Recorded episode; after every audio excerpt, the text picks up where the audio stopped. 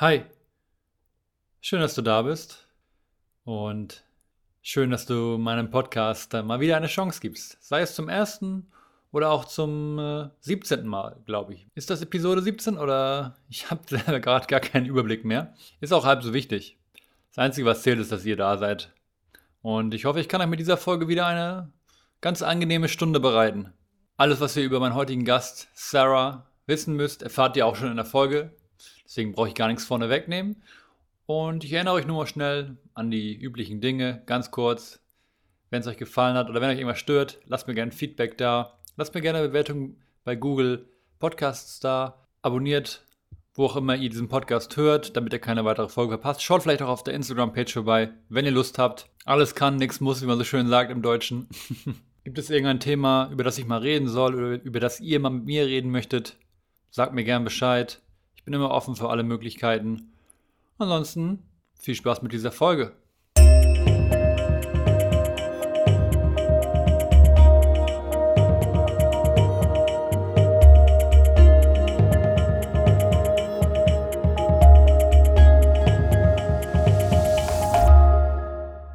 Hi, wir sind zurück, zurück beim Ehrliche Worte Podcast. Und heute habe ich einen äh, ganz besonderen Gast hier, nämlich Sarah. Wir bleiben bei Sarah, haben wir jetzt drauf geeinigt, ne? Hm.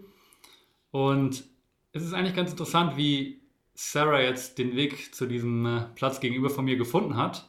Quasi nur eine, eine kleine Empfehlung von Kata. Kata kennt ihr vielleicht noch von, äh, vom vierten Podcast war es, glaube ich. Vierte Episode, meine ich, oder dritte. Also relativ am Anfang. Und die habe ich einfach angeschrieben und meinte, hey, ich habe hier jemanden, der könnte interessant für deinen Podcast sein. Und ja, ich sage ja immer am Anfang des Podcasts, hey, gebt mir gerne irgendwie Empfehlungen oder wenn ihr, kennt, wenn ihr jemanden kennt, der jemanden kennt, dann sagt mir gerne Bescheid. Und hier sitzt so eine Person, die ich wirklich, von der ich halt auch kein Bild vor Augen hatte. Und auch Katha selber meinte auch selber, ja, eigentlich weiß ich nichts über sie, aber es könnte, glaube ich, ganz spannend sein. Sie meinte nur, hier ist jemand, der noch nie Fleisch gegessen hat, der seit Geburt vegetarisch ist. Und da war ich natürlich direkt so, okay, solche Menschen gibt es wenige, das klingt spannend. Und dann sind wir in Kontakt getreten, haben nur so ein bisschen bei WhatsApp hin und her geschrieben und ich war direkt so, okay, klingt spannend, da kann bestimmt irgendwie ein spannendes Gespräch daraus entstehen. Und Sarah war auch direkt super offen und war so, ja, klar, kriegen wir hin, können wir mal schauen, worüber wir reden. Und jetzt haben wir gerade lecker gegessen und ich habe jetzt auch erfahren, dass Sarah definitiv Spezialistin oder zumindest, zumindest einen großen Wissensschatz in sehr vielen verschiedenen Themengebieten hat. Und viele Themen, die ich auch persönlich sehr spannend finde. Und deswegen freut es mich umso mehr, dass sie hier ist und dass wir vielleicht so ein paar Themen mal anschneiden können. Es ist natürlich immer so eine Sache, wenn man jetzt in einem Podcast komplett 100% sich auf ein Thema fokussieren oder wenn man mehrere Themen anschneiden, müssen wir mal schauen, wie sie sich entwickelt. Sarah, hi erstmal. Hi. Wie geht's dir denn heute? Ja, danke, mir geht's ganz gut. Herzlichen Dank für die Einladung, dass ich hier sein kann und äh, vielen Dank für das leckere Essen auch. gerne, gerne. Es gab mal wieder Risotto, das ist so ein bisschen mein, keine Ahnung, es kommt immer wieder so ein Running, wie sagt man, Evergreen. Passt das Evergreen? Ja. Nehmen wir einfach mal. Nehmen wir einfach mal. ist immer sehr beliebt, geht schnell zu kochen, schmeckt immer gut. Das war hervorragend. Hat sehr gut getan. Danke. Und wenn wir gerade beim Thema Essen sind, können wir eigentlich direkt mal zum Thema Ayurveda rübergehen. Also Sarah hat mir eben gerade schon ein bisschen erzählt, dass sie sich so ein bisschen im Thema Ayurveda auskennt. Und Ayurveda ist so ein Thema, was, also die meisten von euch wissen ja, ich bin selber Yogalehrer und bin eigentlich auch echt fasziniert von dieser ganzen Thematik und von diesem ganzen, ja, von diesem ganzen Hintergrund mh, hm, aus, der, aus der Richtung. Und ich wollte mich auch schon seit Ewigkeiten eigentlich viel mehr mit dem Thema Ayurveda beschäftigen.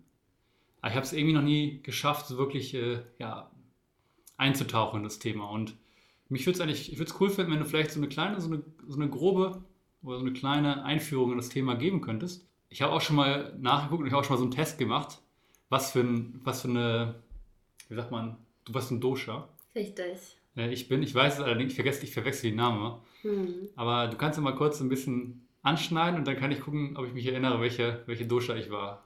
Hm. Ja, ich kann ja mal versuchen, so eine grobe Overview zu geben über das Thema.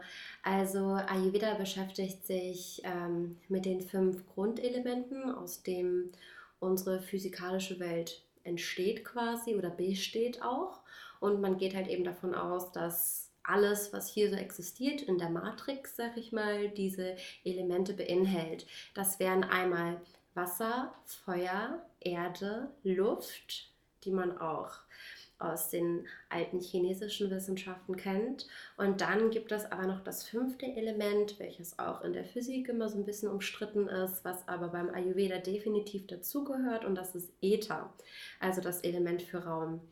Und diese fünf Elemente, die bilden im Grunde genommen die Grundbausteine für, ja, für unsere Erde und ähm, oder für unsere Welt besser gesagt. Nun ist es so, dass ähm, diese Elemente natürlich einen Einfluss haben. Also die haben insofern einen Einfluss ähm, darauf, wie sie äh, konzentriert sind und auch ähm, äh, was, äh, in was sie sozusagen auch enthalten sind. Ne? Ja, nun geht man halt eben davon aus, da wir Menschen natürlich auch äh, Teil dieser Erde sind und ja auch essen und dadurch ähm, ja auch aus den Elementen bestehen, die wir zu uns nehmen, dass Menschen halt eben auch gewisse Konstellationsanreicherungen haben von diesen Elementen. Also sprich, wenn du geboren wirst, dann hast du sozusagen den neutralen Zustand und dann verändert sich dieser Zustand je nachdem, äh, in welchem Teil der Erde du aufwächst, also ob es ähm, kälter oder wärmer ist, ähm, trockener oder feuchteres Klima. Ähm, und dann letztendlich ähm, bestimmt das auch, was die Nahrung ist, die du zu dir nimmst. Dieser Grundzustand, den man hat, oder diese ähm, ja doch, es gibt, einen, es gibt einen Namen für den Grundzustand. Ich meine, es ist Prakriti. Ich bin mir gerade nicht sicher. Können sich die meisten, ja. die das hören, eh nicht merken. Okay, alles klar, gut, dann äh, lassen wir das mal weg. naja, auf jeden Fall ähm, gibt es drei Zustände, von denen im Ayurveda immer gesprochen wird. Und wie du schon richtig genannt hast, werden diese drei Zustände Doshas genannt. Und ähm, wenn wir geboren sind, sind diese drei Doshas ausgeglichen und dann ähm, wird immer, je nachdem, wo du aufwächst, ein Dosha stärker und die meisten von uns haben immer eine Mischung aus entweder einem sehr dominanten Dosha oder es sind zwei Doshas, die gleich, gleichermaßen dominant sind. Und am besten oder am gesündesten oder am erstrebenswertesten ist es, dass die drei Doshas in uns ausgeglichen sind. Nichtsdestotrotz hat jeder einen gewissen Typen, könnte man sagen, einen gewissen Dosha-Typen. Und der kann auch bedingt sein, zum Beispiel durch das Genmaterial. Sprich, wenn deine beiden Eltern ein gewisses Dosha hatten, was sehr dominant war, ist die Wahrscheinlichkeit hoch, dass du auch dominant sein wirst in diesem Dosha. Diese drei Doshas heißen wie folgt: Kapha, Pitta und Vata. Das Kapha-Dosha, das ist äh, das Dosha, was man so mit dem Erdelement äh, gleich. Das ist so eine Mischung aus, also das beinhaltet das äh, ganz stark das Erdelement und das Wasserelement, soweit ich weiß. Dann kommt das Pita-Dosha. Pita ist Feuer dominant und also eine Mischung aus Feuer und Wasser. Und dann hast du Vata. Und Vata ist Luft und Äther. Mit jedem Dosha hast du dann bestimmte Eigenschaften, die damit einhergehen. Findest du körperlich, psychisch, emotional, sowie aber auch in den Lebensmitteln, die wir zu uns nehmen. Genau, und das ist so das äh, Grundprinzip, könnte man sagen, oder die, die Wissenschaft von Ayurveda. Jetzt kann ich dir trotzdem nicht sagen, was für ein Dosha ich bin. Erinnerst dich nicht mehr? Ich kann mich nicht mehr daran erinnern. Also ich, auf jeden Fall dieses Dosha, das, ich meine, ich bin ja eher, eher dünn und ich kann halt ganz viel essen, ohne dass ich zunehme. Mhm. Das ist ja schon mal... Hast einen schnellen Stoffwechsel. Schnellen Stoffwechsel. Neigt deine Haut dazu, eher ölig zu sein oder auszutrocknen? Ja, da bin ich halt, ich würde sagen, eher trocken, aber ich bin halt, ich jetzt das ganz klassisch sagen würde, ich habe eine Mischhaut. Also ich mhm, so mit mhm. ne, Nase und Stirnbereich, ne, diese, diese T-Form mhm. ist halt eher ein bisschen öliger und der Rest ist eher trocken. Würdest du dich als eher extrovertiert oder introvertiert beschreiben? Ich glaube eher introvertiert. Okay. Ähm, würdest du dich als eher aktiv oder passiv beschreiben? Jetzt äh, im Leben, in welchem Kontext? Mm, also ist das abhängig, ist das kontextabhängig bei dir? also aktiv, wenn du jetzt sagst zum Beispiel, wie ich mein Leben gestalte zum Beispiel, dann würde ich sagen eher aktiv. In Gruppendynamiken? Es kommt drauf an tatsächlich. Also okay. es, es, kommt, es, ist, es, es variiert. Also es, ich sag mal so, ich, in der Gruppe, wenn es jetzt darum geht, ich sage immer, ich habe kein Problem damit, in der Gruppe die Verantwortung zu übernehmen, sage ich mal so. Aber ich habe auch kein Problem damit, jemand anderes das zu machen Verstehe. und mich im Hintergrund zu lassen. Verstehe. Häufig ist es eher so, okay, wenn ich merke, keiner möchte die Verantwortung übernehmen oder keiner möchte nach vorne treten, dann sage ich meistens so, okay, dann mache ich es halt. Mhm. Aber wenn es Leute gibt, die das unbedingt machen möchten, dann bin ich meistens so, okay. Mhm. Okay, gut. Ähm, dann, wie würdest du deinen Gemütszustand beschreiben? Ist der eher so feurig? Tendierst du eher zur Aggression oder ist es eher, bist du eher so der ruhige Mellow-Type oder vielleicht sogar eher mit Hang zum melancholischen, Depressionen? Also eher ruhig auf jeden Fall. Ja. Eher ruhig. und mellow, ja. Okay. Ja, Obwohl ich meine feurigen Momente habe. ja, verstehe. Ja, also es ist auf jeden Fall, glaube ich, mehrere Doshas gemischt bei mir. Ja, auf jeden Fall. Also ähm, das wirkt für mich, äh, ich meine gut, dass ich habe dich jetzt äh, einen Bruchteil von dem gefragt, was man wirklich bei einer Evaluierung fragen würde. Aber für mich klingt das auch relativ ausgeglichen, also gemischt besser gesagt. Ähm, schneller Stoffwechsel würde halt auf Peter hindeuten. Ähm, vielleicht aber auch Watter. Also weil du ja eher leichter gebaut bist, hast du gesagt, oder eher dünn bist. Ähm, hast du denn wie, wie sieht das denn aus? Neigst du dazu, eher kalte Mahlzeiten zu dir zu nehmen oder warme Mahlzeiten? Und welches von beiden tut dir besser? Genau, da habe ich auch schon mal drüber nachgedacht. Ähm, ich würde sagen, ich bin eher ein Mensch, der besser mit gekochten Mahlzeiten Mhm. klarkommt. Also zu viel so Rohkost. Ja, Also es ist nicht so, dass ich Rohkost nicht vertrage, aber too much ist too much für mich so. ja, das, das würde dann für, für Watter sprechen. Also die Watter-Leute, die neigen auch dazu, ähm, die neigen dazu, eher Essen zu essen, was halt schnell geht oder was roh ist, ist aber nicht so gut für die. Die sollten eher warm, wärmere Mahlzeiten zu sich Mhm. nehmen, weil sie dann sonst auch austrocknen können.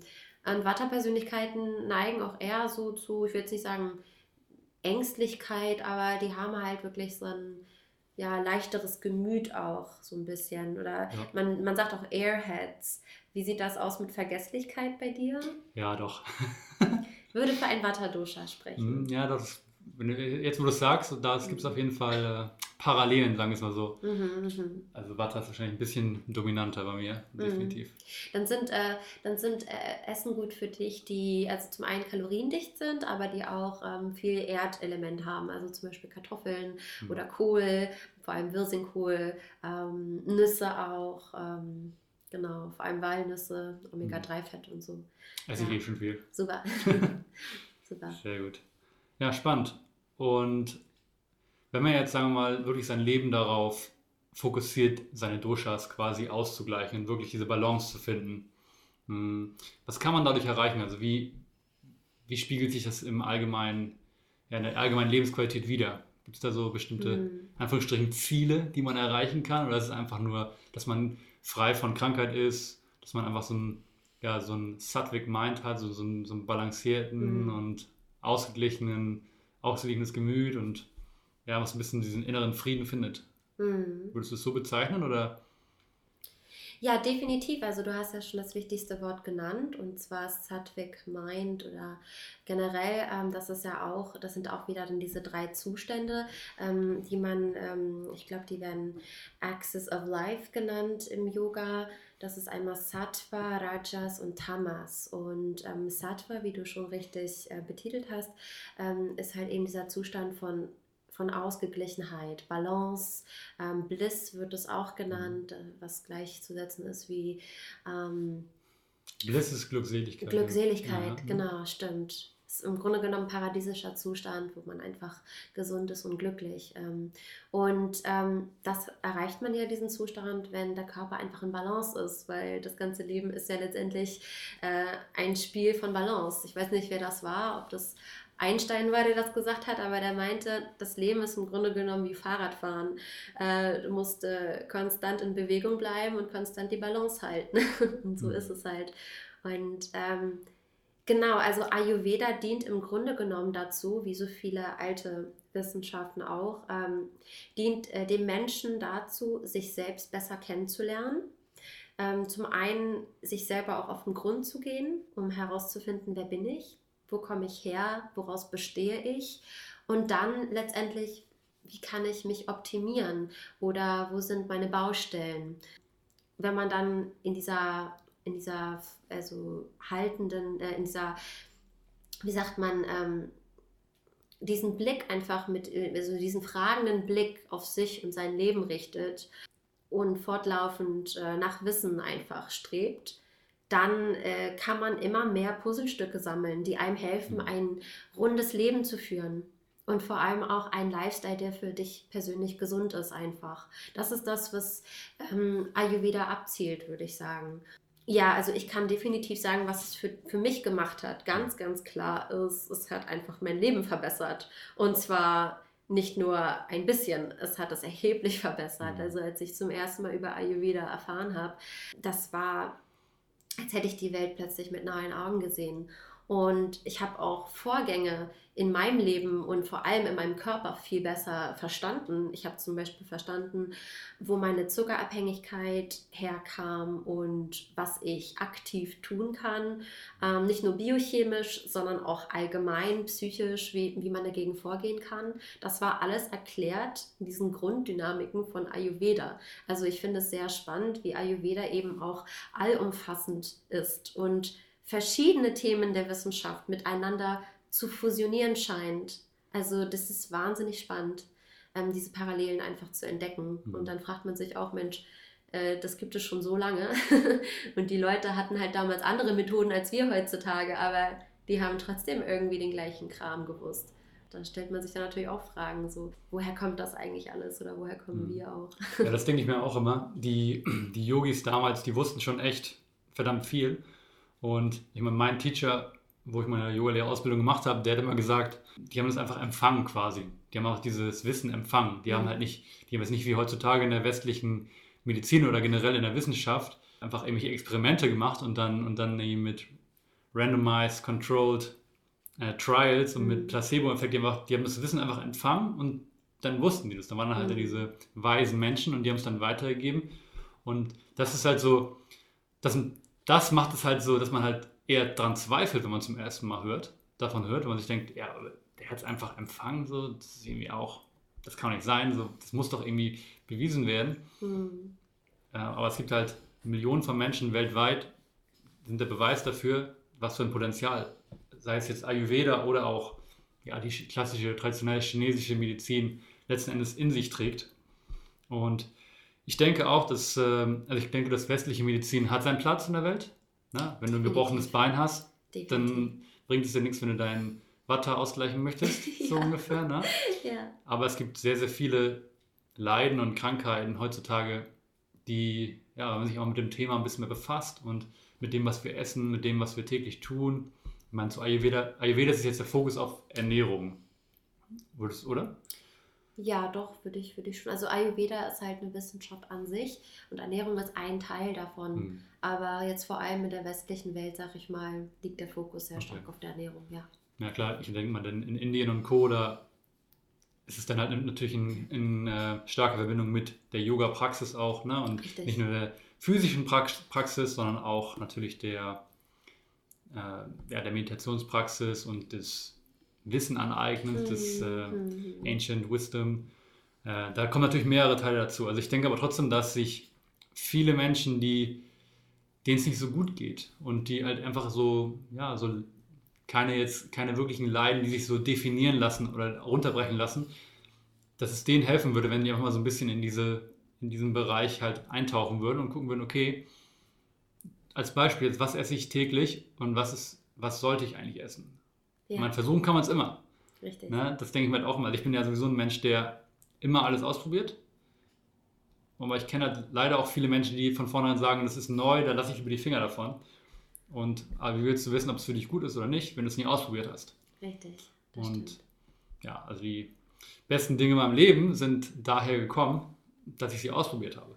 Mhm, mhm. Was machst du denn jetzt gerade noch so? Ich weiß, du hast, du meinst, du hast es vor vielen Jahren, hast du dich wirklich stark damit befasst und hast es halt gelernt. Aber gibt es ein paar Dinge, die du momentan noch täglich tust, einfach, Aus dem Ayurveda? Aus dem Ayurveda, genau. Also was ich beibehalten habe, ich habe ja ein starkes Kapha-Dosha und Kapha neigt zu Lethargie und auch Melancholie, Depression, Stillstand. Also Kapha ist einfach so schwer, kann man sich vorstellen. Und im ausgeglichenen Zustand ist Kapha halt kräftig, sehr, sehr gesund. Ähm, weise auch, weil die sich viel merken können. So Elefantengehirn. Richtig, genauso, genauso. Ja, und also ich ähm, habe meinen Kapha-Dosha im Grunde genommen halt eben damit ausgeglichen, dass ich äh, ein bisschen mehr Pita reingenommen habe, weil Pita halt eben so das Feuer ist, sag ich mal. Den Ofen mal so ein bisschen anzuheizen, so dass ein bisschen mehr Energie und ein bisschen mehr Bewegung reinkommt. Und ich habe zum Beispiel, äh, und das mache ich immer noch, ähm, dass ich ähm, Würze bei mir, also Gewürze allgemein sind ja so sowieso sehr gesund. Und das ist auch der einfachste Tipp, den ich jedem, den ich jedem so empfehlen kann, der irgendwie, ja, ich sag mal, nicht so gesund ist oder nicht weiß, wie man anfangen soll, einfach Gewürze mit reinzunehmen. Vor allem die braunen Gewürze wie Kumin und Kurkuma ähm, sind einfach super, auch Entzündungshemmer. Ähm, und auch grüne Gewürze wie Majoran, Bärlauch, was auch immer man so gerne mag, Petersilie. Also das ist ein richtiger Gamechanger für viele, weil die eben auch Schwermetalle binden und rausspülen. Darüber lernt man halt eben auch im Ayurveda. Und was ich halt speziell für mich mache, für mein Kapha-Dosha, ist, dass ich scharf würze. Mm. Also auch nicht mehr so scharf wie früher. Ich habe es mal ein bisschen übertrieben. Und äh, nun, ob es damit zusammenhing oder nicht, kann ich nicht sagen. Aber ich habe auch stellenweise gemerkt, dass es mich ein bisschen aggressiv gemacht hat. Mm. Und plötzlich hatte ich dann ein bisschen zu viel Feuer unterm Hintern quasi. Das mit dem Scharfwürzen kommt mir bekannt vor. Also ich hatte eine Phase, vor, das ist schon ein paar Jahre her, da habe ich mit einem alten Kollegen von mir wir haben uns damals die Döner-Tester aus Kiel genannt. Wir wollten jeden Döner in Kiel testen und wir haben uns halt immer, immer damit, somit haben wir angefangen, dass wir immer irgendwie dieses scharfe Pulver aufgemacht haben, was ja meistens gar nicht so scharf ist. Ja, ja. Aber wir sind dann halt völlig crazy geworden und haben halt angefangen, uns die ganzen krassen Chilis zu holen. Und, okay. und, und, dann haben wir halt zu Hause, das war der, wo ich schon erzählt, der auch Koch ist. Mhm. Und dann haben wir uns halt immer irgendwelche, ich weiß noch, einmal haben wir, vielleicht eine witzige Story, einmal haben wir so, wie heißt die, Habaneros uns geholt, die sind ja schon mhm. echt ja, ziemlich krass. Und dann haben wir, haben wir so Pizzabrote gemacht. Also, ja, genau, so eine Pizzabrötchen und haben dann halt diese Habaneros da in den Teig reingearbeitet. Dann haben wir halt quasi diese Habanero-Pizzabrötchen, die halt wirklich krass waren. Und dann sind wir auf einer, auf einer Feier eingeladen, sind dahin, haben die Dinger mitgebracht. Und aber nur so, dass die Leute mal testen. Und da waren dann halt so ein paar betrunkene Leute, die haben dann halt sich die direkt richtig reingepfiffen. Und die sind komplett nicht mehr klargekommen. Alter Schwede. Witzige Story. ja, wir haben, uns, wir haben uns auf jeden Fall extrem hoch gepusht, gegenseitig. Und mittlerweile bin ich wieder ein bisschen runtergefahren. So. Ich muss jetzt sagen, ich weiß jetzt nicht, ob ich zu der Zeit irgendwie energetischer war oder aggressiver war, ob ich zu viel Rajas quasi hatte in der mhm. Zeit, weiß ich jetzt nicht. Ich bin, aus, ich bin auf jeden Fall jetzt ausgeglichener. Ja. Und ich esse auch nicht mehr so viel Scharfes. Okay. ja, interessant. Ja, das, ich meine, das hat natürlich auf jeden eine individuelle Wirkung. Ja, ich, äh, also auch eine kleine Story. Ähm, ich hatte damals auch einen Freund, der ähm, viel gekocht hat und der hat sich dann so eine Flasche mit, ich glaube, 2,5 Millionen Scoville oder mhm. sowas war das damals. Das ist ja die Einheit für Schärfe und äh, da musst du auch 18 sein, um die zu kaufen. Und ich werde das nie vergessen, er hatte so einen riesigen Topf, also einen Riesentopf. Ich weiß nicht, wie viele Liter da drin waren, aber mit Pizzasoße. Und er hat wirklich einen Spieß gehabt und dann hat er acht Tropfen aus dieser Flasche in diesen riesigen Topf mit Soße reingetropft.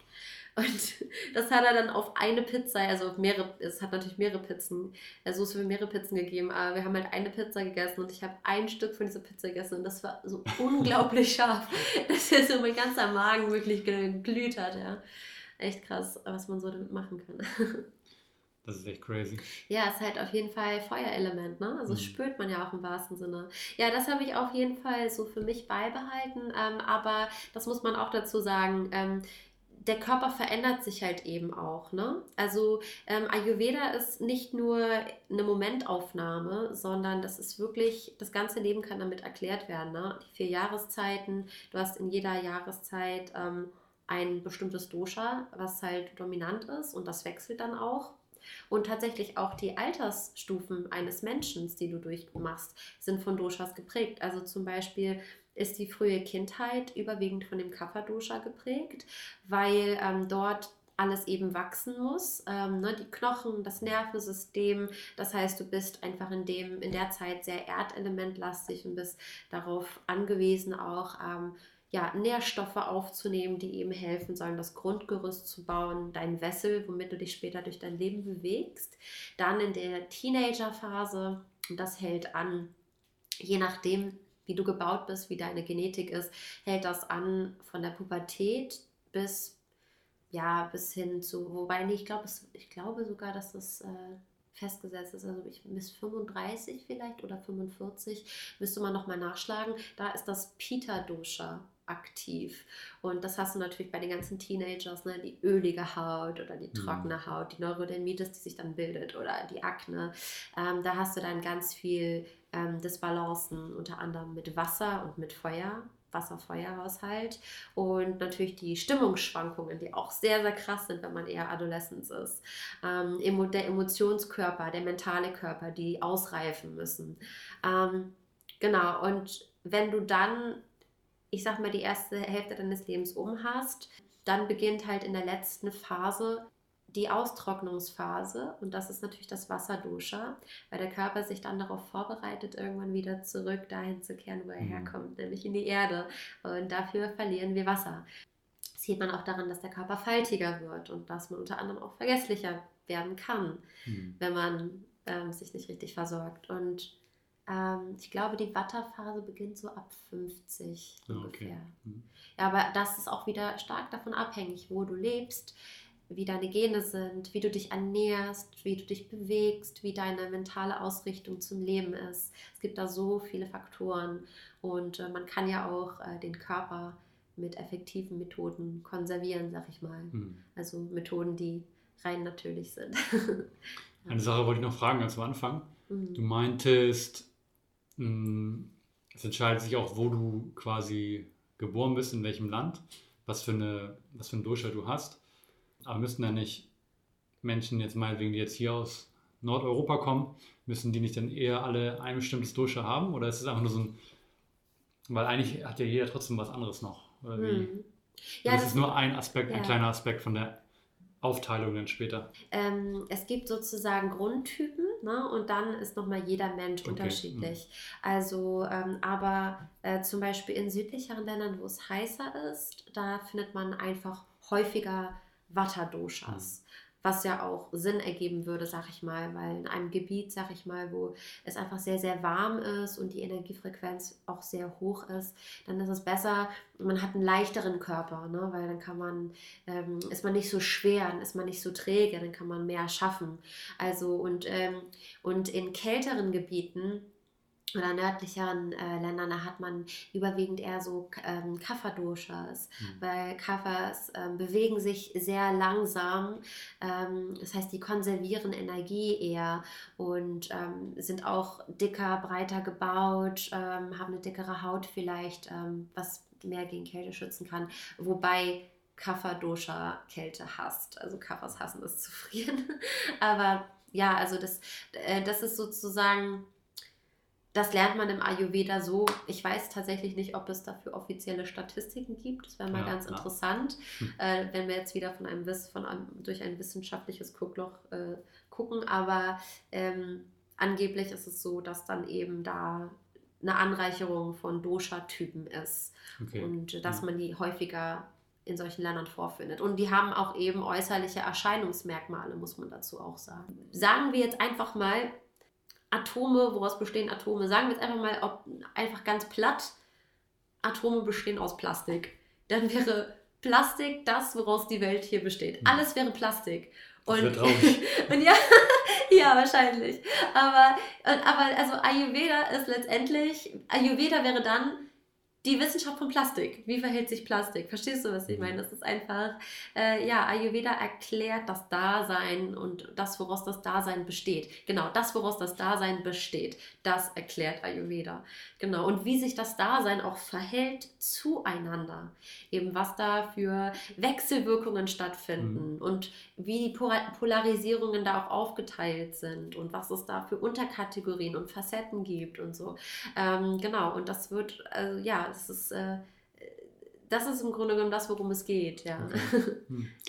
Ich glaube, das war jetzt ein ganz guter erster Eindruck. Man kann natürlich noch viel mehr in die Tiefe gehen in der ganzen Thematik. Aber für alle, ja, die sich noch nie mit dem Thema beschäftigt haben, googelt das doch einfach mal ein bisschen mm, und, und genau. informiert euch ein bisschen weiter. Ich möchte jetzt noch so ein, zwei andere Themen nochmal ansprechen, auch schon 30 Minuten rum. Also es ging jetzt echt richtig schnell. Das ist jetzt so ein bisschen so halb, halb eingeschnitten. Du hast mir ja schon mal so grob deine, deine Lebens, dein Lebenslauf oder Lebensgeschichte erzählt. Die brauchen wir jetzt gar nicht unbedingt so detailliert wiedergeben. Aber du hast lange in Ägypten gelebt, bis zu deinem 15. Lebensjahr, glaube ich. Ne? Mhm. Und mich würde es mal interessieren, wie sehr dich das geprägt hat oder in welcher Form dich halt diese Zeit in Ägypten geprägt hat und ja, was du quasi aus der Zeit mitgenommen hast, ob du sagst, eigentlich würde ich irgendwann gern wieder leben oder dass du jetzt sagst, na, eigentlich bin ich jetzt happy, jetzt in Deutschland zu leben. Mhm. Vielleicht hast du ja Lust, ein bisschen mal darüber zu reden. Ja, ja, oh Gott, ähm, da wüsste ich gar nicht, wo ich anfangen sollte eigentlich. Inwieweit es mich persönlich geprägt hat, hm, das ist nochmal ein anderes Thema, weil es so viele Aspekte dazu kommen. Mhm. Ähm, was man vielleicht gröber einfach sagen kann, ist natürlich hat es mich sehr geprägt, allein dadurch, dass ähm, Ägypten ein dritte Weltland ist und auch auf einem völlig anderen Kontinent ist, ähm, also sehr weit weg von hier und ähm, und das Klima auch völlig anders ist. Ich bin hier in Deutschland geboren, in Norddeutschland und habe hier gelebt bis zu meinem vierten Lebensjahr ungefähr. Und dann sind wir rübergeflogen, da war ich viereinhalb, also zum ersten Mal war ich mit vier, viereinhalb drüben und dann mit fünf schlussendlich sind wir ganz dort gewesen. Also meine Mutter, mein Bruder und ich. Ja, da ich habe als Kind schon sehr viel mitbekommen. Also ich habe Erinnerungen von meinem zweiten bis dritten Lebensjahr an und seitdem war ich eigentlich schon sehr wach und sehr präsent. Und das war natürlich ähm, so, als würde sich die Welt einmal über Kopf stellen.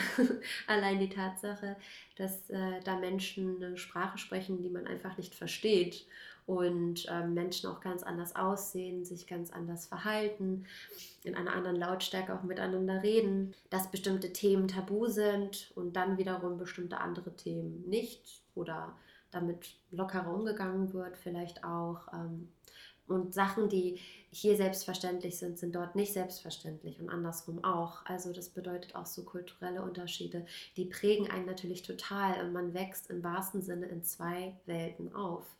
Und dann kommt natürlich noch dazu, dass ich auch nicht ganz Deutsche bin, sondern nur Halbdeutsche, also halb Amerikanerin, halb Deutsche.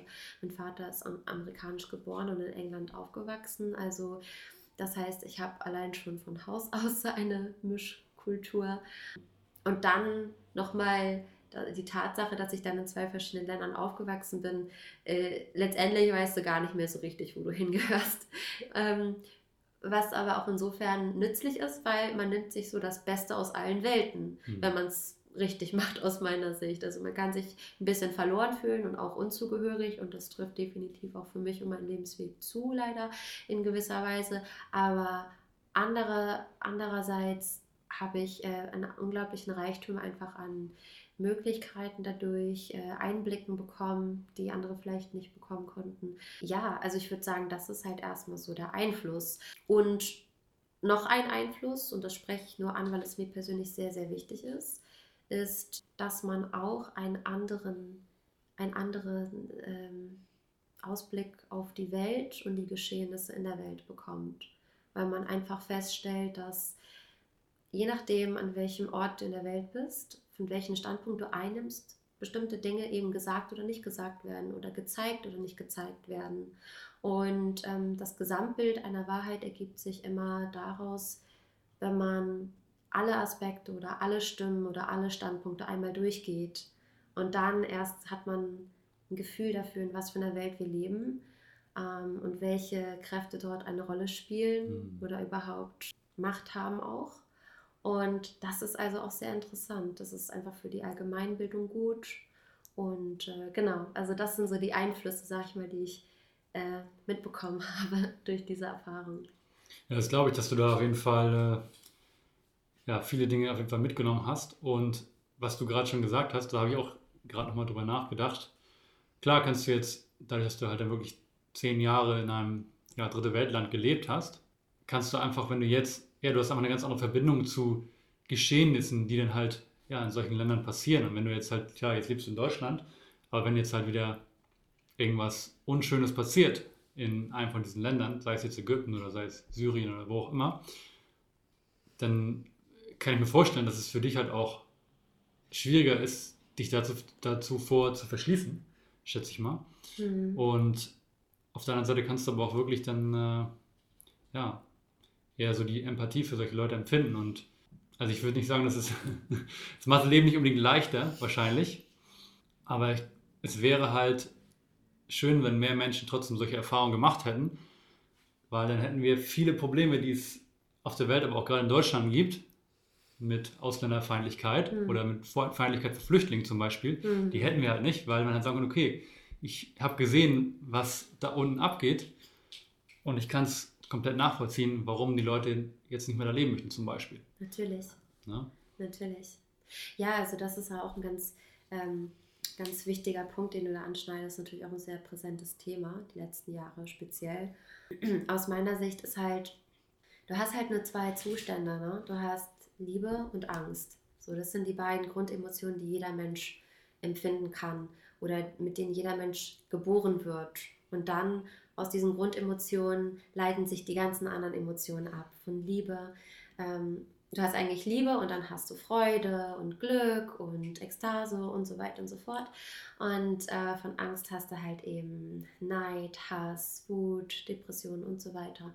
Und ähm, ich glaube, das, was halt eben dazu beitragen würde, dass wir weniger Feindseligkeit oder Missgunst oder Missvertrauen allgemein hätten, wäre eben dieses Grundproblem Angst einfach ähm, aufzulösen. Und man steuert dem am besten entgegen mit Aufklärung. So simpel, so simpel es auch klingt. Aber dort, wo die Aufklärung stattfindet, und das hat sich auch in der Vergangenheit gezeigt, speziell in der Geschichte, wenn Aufklärung betrieben wird, ist es, als hätte man einen dunklen Raum, wo ein Licht aufgeht und plötzlich sieht man, wo man ist. Man sieht, womit man es zu tun hat.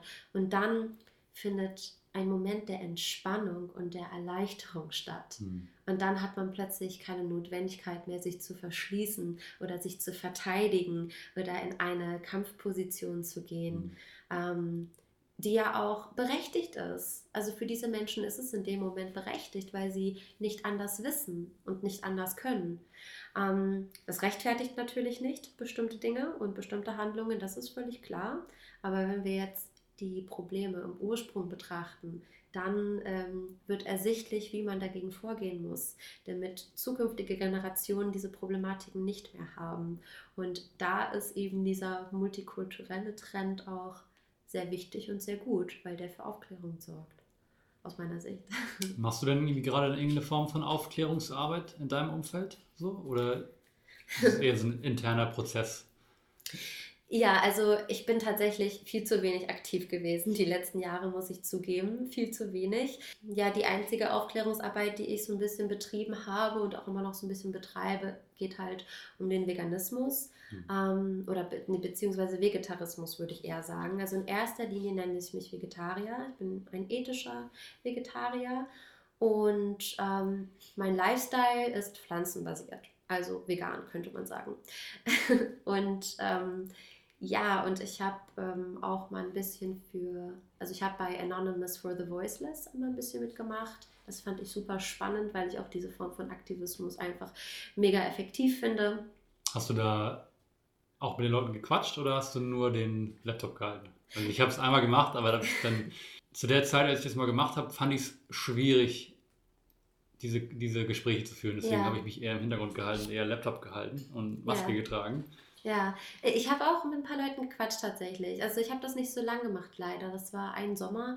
Ich wollte dann auch, äh, also ich wollte auch weitermachen, nur es waren damals in meinem Leben einfach einige Umstände, äh, die es dann nicht möglich gemacht hatten für mich, äh, noch mehr Energie für solche Projekte zu haben oder Energie über zu haben für solche Projekte besser. Aber ich schließe das immer noch nicht aus.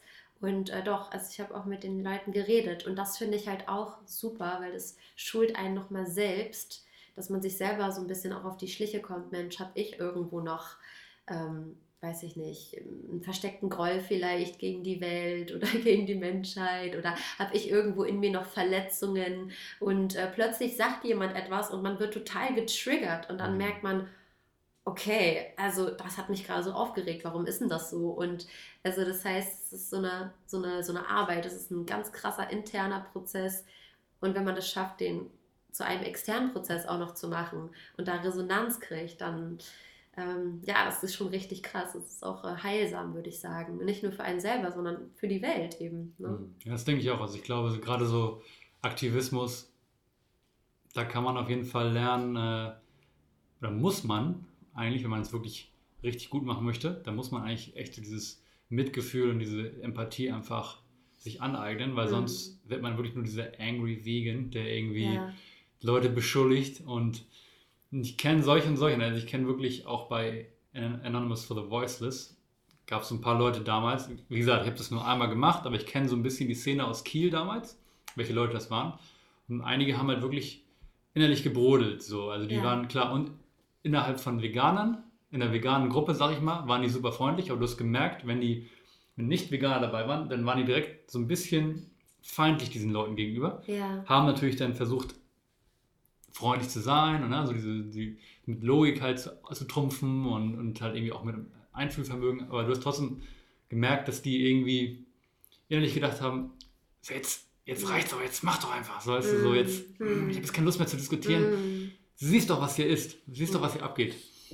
Und ja, das ist wirklich eine Kunst. Und deswegen, ja, total. Ich finde, ja, Aktivismus, also wirklich, es ist, ich sage sowieso immer Leute, die ihre Komfortzone verlassen für, für das Greater Good so, für, sei es jetzt für Veganismus oder für äh, ja, Rechte von LGBTQ oder halt mhm. Frauenrechte oder halt mhm. äh, Schwarzenrechte oder was auch immer für Rechte. Rechte halt Leute, die halt, die es halt schwieriger haben und, und da dann Leute, die wirklich ihre Komfortzone verlassen und ich sag mal, an die Front gehen und versuchen, irgendwie Missstände aufzuklären. Vor solchen Leuten habe ich riesen Respekt. Ja.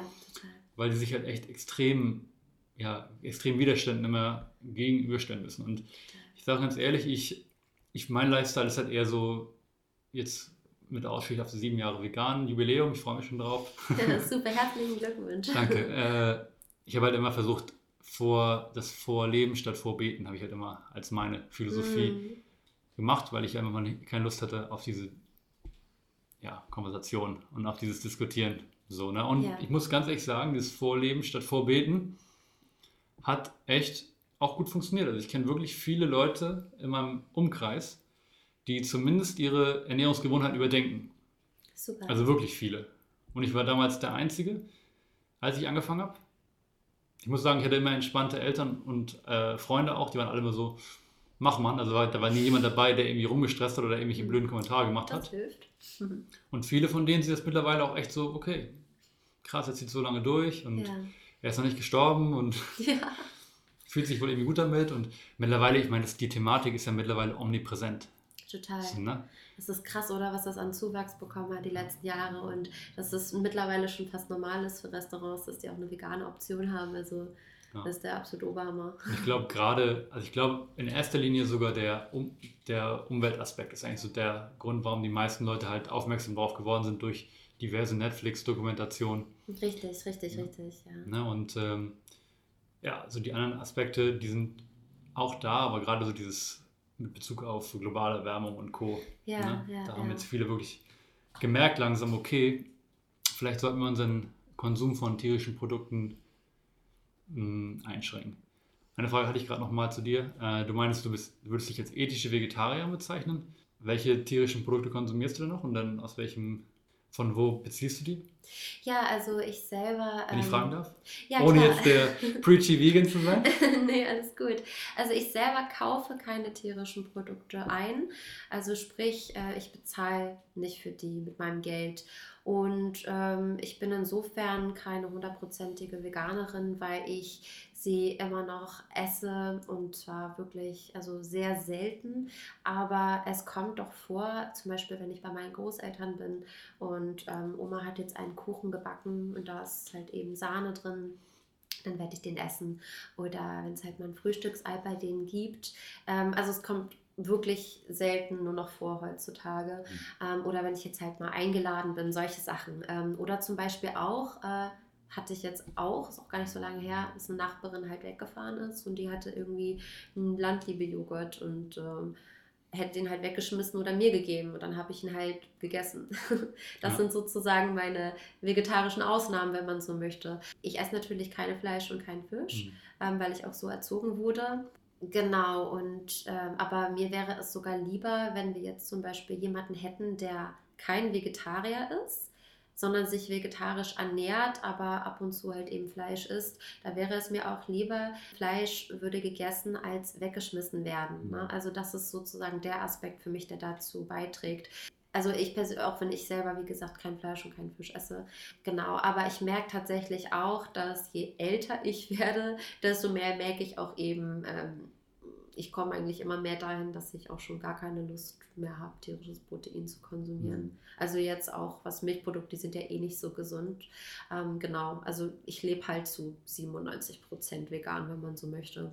Ich nenne mich aber, wie gesagt, auch nicht Veganerin aus dem Grund, weil ich, also meine Haltung ist, wie gesagt, in erster Linie, dass ich Vegetarierin bin, also dass ich den Konsum von Fleisch als für unethisch betrachte. Und der Grund, warum ich einen veganen Lifestyle führe, sprich nicht bezahle für tierische Produkte, ist, weil ich damit eine Industrie unterstütze, die eben Tierleben ja nicht nur gefährdet, sondern ja nicht respektiert einfach. Ähm, wenn ich jetzt draußen in der Natur leben würde, ja, oder es meinetwegen Völkergruppen gäbe und dann Bauern, die in einer Symbiose mit den Tieren leben würden, wie es damals noch praktiziert wurde von den Hindus zum Beispiel, also von den Original Hindus, ähm, wo die Kühe wirklich frei waren und teilweise äh, zu Monsunzeiten oder so bei den Bauern genächtigt haben, weil die halt Überdachungen hatten, ja. Und dann hat eine Kuh dort geboren, die hat mehr Milch abgegeben und dann haben die Menschen sich was von der Milch genommen, weil damit unter anderem stillende Mütter entlastet wurden. Das war ja wirklich eine Symbiose, die die Menschen damals mit den Tieren hatten. Und unter solchen Aspekten würde, würde de- das ethische Argument natürlich nicht mehr da sein, so dass man auch ja, aus, mit gutem Gewissen tierisches Protein konsumieren könnte. Ähm, auch regelmäßig, meinetwegen, wobei der Gesundheitsaspekt natürlich ein anderer ist. Aber diese Situation haben wir halt nicht heutzutage und deswegen praktiziere ich einen pflanzenbasierten Lifestyle. genau. Also wenn wir jetzt ins Detail gehen, dann ja. Ja, du hast ja auch im, am eigenen Körper erfahren, was für einen Unterschied es macht, wenn man halt zum Beispiel tierische Produkte, also in Form von Milch und ähm, tierischen Eiweißen, wenn man die halt komplett weglässt. Ja, Du hattest, was hattest du? Du hattest irgendwie so Gelenkprobleme, war Ja. das, oder? ja, total. Also ich hatte sowieso als Teenager, ich hatte immer, also seit ich denken kann, hatte ich Probleme mit der Nase. Also wirklich seit ich denken kann. Ich konnte als Kind nicht durch die Nase atmen und zwar 80 Prozent meiner Lebenszeit. Ich hatte chronische Hm. äh, Augenringe, also ich sah immer aus wie eine Eule und immer eine verschleimte Nase. Ähm, und dann ähm, hatte ich auch immer Entzündungen so. Ähm, erstaunlicherweise, ich habe keine Ahnung wieso, erstaunlicherweise immer eine sehr gute Haut. Aber äh, ich hatte eine Zeit lang mal so Abszesse am Körper, also das sind so Furunkel, so richtig Mhm. tiefe Hautentzündungen. Ähm, ja, ganz, ganz unschön. Und ähm, dann fing das an mit chronischen Mandelentzündungen. Also meine Mandeln hätten wahrscheinlich schon achtmal rausgenommen werden müssen. Hatte ich halt jedes Jahr. Äh, und äh, ich habe angefangen, viel Sport zu machen mit 16 ungefähr. Da bin ich angefangen, ins Fitnessstudio zu gehen und habe auch meine Ernährung umgestellt, insofern, dass ich bewusster oder ein bisschen gesünder gegessen habe, also Salate mir gemacht habe. Ähm, und damals war meine Vorstellung von gesund noch Hüttenkäse und abends Quark mit gefrorenem Obst und Banane und was man nicht alles kennt. Und ganz viel Mozzarella und dann morgens immer Ei. Ich dachte immer, das wäre so, das wäre es halt. Wird mir auch suggeriert immer noch von vielen Mm. Leuten heutzutage. Ja, und ich habe natürlich abgenommen wie sonst was. Ähm, aber ähm, ich war natürlich chronisch übersäuert. Also gehe ich mal von aus, weil ich habe halt ständig äh, Schmerzen bekommen. Also nicht nur Entzündungen im Körper, sondern ich, es fing dann an äh, mit 18, dass ich festgestellt habe, okay, mein Knie tut weh. Ich kann nicht mehr aufstehen, ja, nicht mehr auftreten mit dem Knie. Und äh, dann hatte ich eine chronische Schleimbeutelentzündung, die ich wirklich, ich glaube, über einen Zeitraum von ja, dreieinhalb, fast vier Jahren hatte insgesamt. Ähm, ja, also mein linkes Bein ist immer noch bis heute ein bisschen schwächer als das rechte, beziehungsweise meine linke Wade etwas unterentwickelter, weil ich echt vier Jahre lang das Bein fast nicht belasten konnte. Immer wieder. Und ich bin überall hingerannt, wo man sich vorstellen kann. MRTs gemacht, noch und nöcher, zu Spezialisten, die sich es angeschaut haben und niemand konnte mir irgendwas sagen. Also das ist der Wahnsinn. Kein Arzt, kein Spezialist konnte mir helfen. Und äh, das Beste, was ich noch erhalten hatte, war eine Diagnose von einer Ärztin, die meinte, ich hätte eine genetische Disposition und ich habe die Gelenke einer 60-Jährigen. Und das mit Anfang 20 zu hören, ist jetzt nicht unbedingt befriedigend, sagen wir es mal so. Und dann habe ich, äh, das hatte ich dir auch schon erzählt, dann habe ich eine Basenfastenkur gemacht, die mir meine Mutter empfohlen hatte damals, weil sie gesagt hat, ähm, dass Entzündungen eben auch durch Säure entstehen können im Körper. Und eine Basenfastenkur hilft halt, den Körper zu entsäuern und dadurch entgiftet der Körper und alles wird ganz toll. Und dann habe ich mir das angeschaut und weil ich äh, dahingehend sehr diszipliniert bin, von heute auf morgen durchgezogen, alles umgestellt. Und erstmal wollte ich das drei Wochen nur machen. Nach drei Wochen habe ich mich gefühlt wie ein neuer Mensch. Also ich hatte so viel Energie, ich habe die Nacht nicht mehr als fünfeinhalb, sechs Stunden geschlafen. Es war Gott sei Dank nicht lang so, aber ich hatte wirklich ein Energy High, das war unbeschreiblich. Und ich hatte dennoch volle Konzentration, volle Kraft. Und ich habe abgenommen, obwohl ich mehr Kalorien zu mir genommen habe. Mir ging es mental besser. Und ich habe gedacht, was ist das? das? Machst du weiter. Und ich habe das in, insgesamt zweieinhalb Monate circa gemacht. Ähm, gut, irgendwann bin ich so ein bisschen wieder dann zurückgegangen. Ne? Ich mache das auch bis heute, dass ich 80-20 habe. Das ist das Prinzip. 80% basisch, 20% hm. Säurebildner. Manchmal schwankt das natürlich ein bisschen, hast du 70-30. Man muss nicht perfekt sein, aber wenn man diese Ratio einhält, dann hat man eigentlich eine ziemlich hohe Lebensqualität, finde ich. Und das Signifikanteste waren zwei Sachen. Ich habe während der Basenfastenkur festgestellt, dass ich vegan lebe und das war bevor ich auch den ethischen Aspekt von Veganismus tatsächlich kannte. Also eben bevor ich wusste, dass die Milchindustrie leider eben auch ähm, Tiertode verursacht. Und davor hätte ich es nie für möglich gehalten, auf Milch zu verzichten. Und dann habe ich in dieser Kur festgestellt, erstens, ich kann es, problemlos sogar. Und zweitens, ich war abhängig davor. Ich war wirklich abhängig von meinen Milchprodukten. Das war nicht etwas wie, ach, das schmeckt mir einfach nur. Nein, das war, ich habe das gebraucht. Also und ähm, also es waren ganz interessante Dinge, die sich da ähm, mir erschlossen haben. Und ähm, ja, nach drei Monaten, ich hatte im wahrsten Sinne einen neuen Körper. Ich, ähm, all meine Entzündungen sind weggegangen. Ich habe seitdem keine einzige Mandelentzündung mehr gehabt hm. und keine einzige Gelenkentzündung mehr. Also wirklich, das ist jetzt sind jetzt fast neun Jahre, die ich entzündungsfrei bin. Hm. Und davor war es halt chronisch. Also es war das Beste, was ich hier für mich gemacht habe. Das ist etwas, was ich jedem empfehlen kann. Und ähm, ist auch die beste Vorbeuge für die meisten Zivilisationskrankheiten, unter anderem auch Krebs.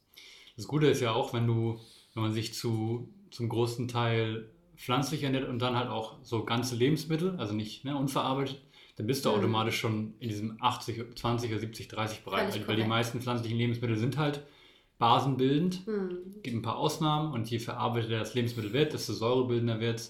Und dann hast du halt solche Sachen wie Zucker, Alkohol, viele tierische ja. Produkte sind dann säurebildend. Da gehen die Meinungen dann teilweise auch ein bisschen auseinander. Einige sagen dann so White Caught, äh, White Caught, wild gefangene, ja, ja, wild gefangene Lachs, so, das ist dann noch wieder eher ein bisschen basenbildend muss man halt für sich entscheiden. Am, das ist aber blöd. Mit, mit Grünzeug und, und Veggies bist du auf der sicheren Seite. Richtig, richtig. Und wenn du da sagst, okay, 80% meines, ja 80% oder 90% von dem, was ich esse, ist unverarbeitete Lebensmittel, pflanzliche Lebensmittel, hm. dann bist du da auf der sicheren Seite und braucht man da gar nicht so eine Wissenschaft theoretisch draus machen. Aber es ist ganz interessant, hm. dass du auch eben das gesagt hast mit, dass deine Ärztin gesagt hat, ja, du hast irgendwie die Gelenke, du hast eine chronische Gelenk ich das tatsächlich schon mehrmals gehört, weil da sehen wir wieder das Problem, dass die dass Ärzte halt in der Uni nicht mit dem Thema äh, Ernährung. Ernährung. auseinandergesetzt werden. Ja, also die haben halt vielleicht, wenn überhaupt, ein ganz kurzes ja, Seminar mal, aber so richtig wissen die es halt nicht. kein einziges Modul. Es sind wirklich nur ein oder maximal ein paar Handvoll Seminare, ja. Und gefühlt, also ich habe das tatsächlich auch gehört eine Zeit lang und ein Freund von mir auch, nur weil ich, da hatte ich mal eine Zeit lang irgendwie Handgelenkprobleme oder so, ich weiß nicht genau, was es war. Und da wird dann auch mal, heißt es dann direkt, da bist du dann irgendwie 17 und da hast du dann mal, keine Ahnung, im Fitnessstudio meinetwegen die Handgelenke nicht aufgewandt und ungünstig belastet und dann hast du dann Handgelenkprobleme und dann heißt es direkt, ja, müssen wir einen Rheumatest machen. Und ich denkst, ganz im Ernst. Hm. So, ne? Irgendwie. Ja. So, und genauso auch ein anderer Kollege von mir, da war es dann auch so, der da hieß dann auch, ja, wahrscheinlich Rheuma und ich glaube nicht. Ich glaube, es ist einfach nur Lebensweise und Ernährung gewesen, die halt dann auch dazu gesorgt, hat, dass, dazu gesorgt haben, dass der Körper ein bisschen übersäuert ist. Aber mhm. da kommen halt dann die meisten Orthopäden und Ärzte leider nicht drauf. Und das ist richtig, das ist richtig. Da muss man dann den, bewusst den Weg halt vielleicht ja, zu einer alternativen, hm, hm. alternativen Heilern gehen. Oder du musst halt die Research machen. Ich meine, heutzutage ist die Information draußen im Internet. Richtig. Ein Klick und du kannst alles finden. Richtig, so, ne? richtig. Wir haben absolutes Privileg, äh, Privileg dadurch. Ja, und das gibt ja auch diesen wunderschönen Begriff. Das ist, wie gesagt, auch nicht da, um jetzt irgendwie Ärzte zu diskreditieren. Ich bin überhaupt kein Feind der westlichen Medizin, aber Ärzte sind Fachidioten. Also die lernen einen bestimmten Teil Ne? Und äh, das ist halt fragmentiert einfach. Das ist so, wie wenn du einfach nur auf einen kleinen Punkt zoomst und nur von diesem Punkt aus arbeitest. Und ähm, deswegen lohnt es sich halt unter anderem zu Menschen zu gehen oder auch zu Ärzten, die holistischer, ganzheitlicher arbeiten. Und wie du schon gesagt hast, Eigenrecherche ist das Allerwichtigste. Das wird uns leider auch nicht beigebracht, weil selbst wenn du, sag ich mal, zu acht oder neun verschiedenen Spezialisten gehst und die sind auch alle top ausgebildet in ihrem Gebiet, selbst dann kannst du immer noch das Problem einfach haben, dass du ein Einzelfall bist oder ähm, weißt du, dass es irgendeine Facette an dir gibt oder von deiner Gesundheit oder von deiner Vorgeschichte, die einfach nicht sichtbar so gesehen ist oder die länger braucht, um an die Oberfläche zu kommen. Also Menschen sind wesentlich facettenreicher, als wir eigentlich wissen und vor allem auch als uns beigebracht wird. Und ähm, der Wille ähm, oder die, der Drive, sich selber zu helfen und nicht einfach nur sein Schicksal komplett in fremde Hände zu geben. Mhm. Das ist das, was vielen Leuten fehlt, warum viele halt auch in Krankheitsschleifen drin feststecken. Ähm, ich denke, das ist halt auch ein wichtiger Aspekt. Ne? Und deswegen, was du gesagt hast mit dem Internet, das ist halt goldrichtig und da sind wir privilegiert, dass wir uns, äh, dass wir so ein breites Forum zur Verfügung haben. Wo ich an der Stelle natürlich sagen muss, es macht, das Internet macht es auch nicht immer leicht, weil halt jeder mhm. sagen, also jeder kann seine Meinung da kundtun.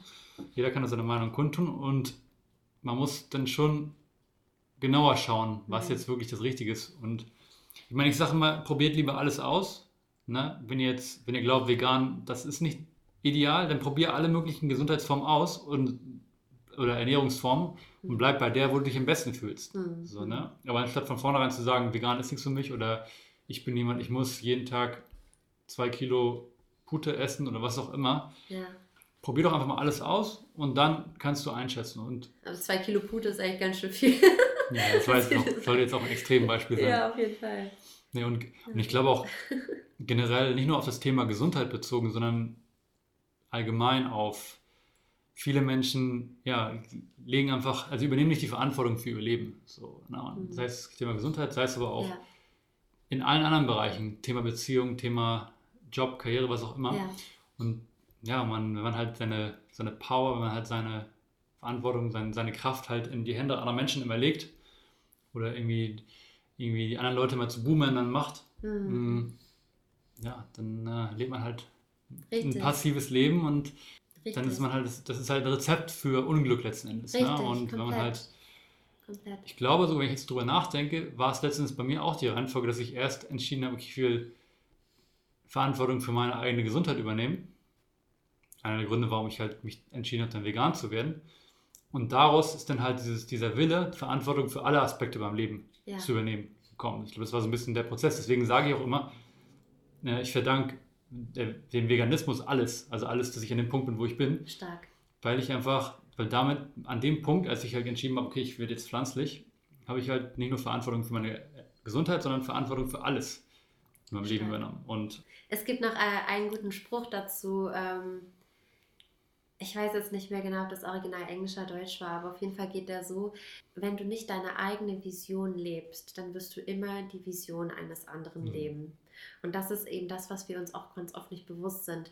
Viele Leute denken, dass sie enthaltsam sein können oder auch enthaltsam leben können oder, oder besser gesagt neutral. Äh, so auch nach dem Motto, wenn man zum Beispiel in der Politik, wenn man nicht wählen geht, dann ist man neutral und schlägt sich auf keine Seite. Aber das ist nicht die Realität. Die Realität ist, dass auch wenn man nicht wählen geht, man trotzdem wählt. Ähm, die Realität mhm. ist, dass wenn man nicht handelt, man trotzdem eben auch handelt. Und ähm, man muss sich halt eben bewusst sein, aus welchen Gründen man etwas macht oder nicht macht. Und ich habe das Gefühl, ganz viele Leute ähm, da ist es nicht mal Ignoranz, es ist wirklich entweder die Angst zu handeln oder auch äh, der Unwille, sich mit der Realität auseinanderzusetzen. Ähm, wie gesagt, es gibt sehr viele gute Gründe dafür auch, also die alle sehr nachvollziehbar sind, aber äh, am Ende des Tages bringt das nichts, weil man sich bewusst machen muss, hey, wenn ich selber mein Schiff nicht steuere, dann werde ich ob ich es möchte oder nicht, gesteuert werden von der Strömung. Und das kann eventuell in eine Richtung gehen, wo ich in ein paar Jahren dann später denke, scheiße, hätte ich mal vorher die Biege gemacht. Und äh, deswegen, also das ist, ähm, es ist sehr stark, dass du so viel äh, Aufklärung für dich gefunden hast und so viel äh, Eigeninitiative für dein Leben übernimmst. Also äh, Hut ab dafür auf jeden Fall. Danke, danke. so, äh, ja, tatsächlich sind wir jetzt schon bei einer Stunde angekommen. Wow. Hm, ich glaube, wir hätten noch viele Stunden weiter reden können. Und zum Beispiel auch ein Thema Numerology, was ich eigentlich gerne angeschnitten hätte, aber das verschieben wir dann vielleicht mal auf einen zweiten Podcast. Ja, wieso nicht? Also Sarah, vielen Dank auf jeden Fall. Mir hat es äh, sehr viel Spaß gemacht. Schön, mir auch. Danke sehr. Und du bist ja auch ein sehr guter Podcast-Gast, also ein sehr angenehmer Gesprächspartner und eine gute Sprecherin. Deswegen, ich glaube, wir können uns in der Zukunft nochmal auf eine Folge 2 einigen, weil da gibt es, glaube ich, noch viele Dinge und viele Themen, die wir, über die wir reden können. Hm. Für den Moment, weil einfach, weil ich gerne versuche, es bei einer Stunde zu belassen. Natürlich. Lassen wir es an der Stelle jetzt Natürlich. dabei. Es muss ja zumutbar bleiben. ja. Ähm, Gibt es noch irgendwelche abschließenden Worte von deiner Seite? Ähm, außer, dass äh, ja, ich das heute zum ersten Mal gemacht habe und mir das auch Spaß gebracht hat. Und ähm, ja, herzlichen Dank für die Einladung und sehr gerne wieder.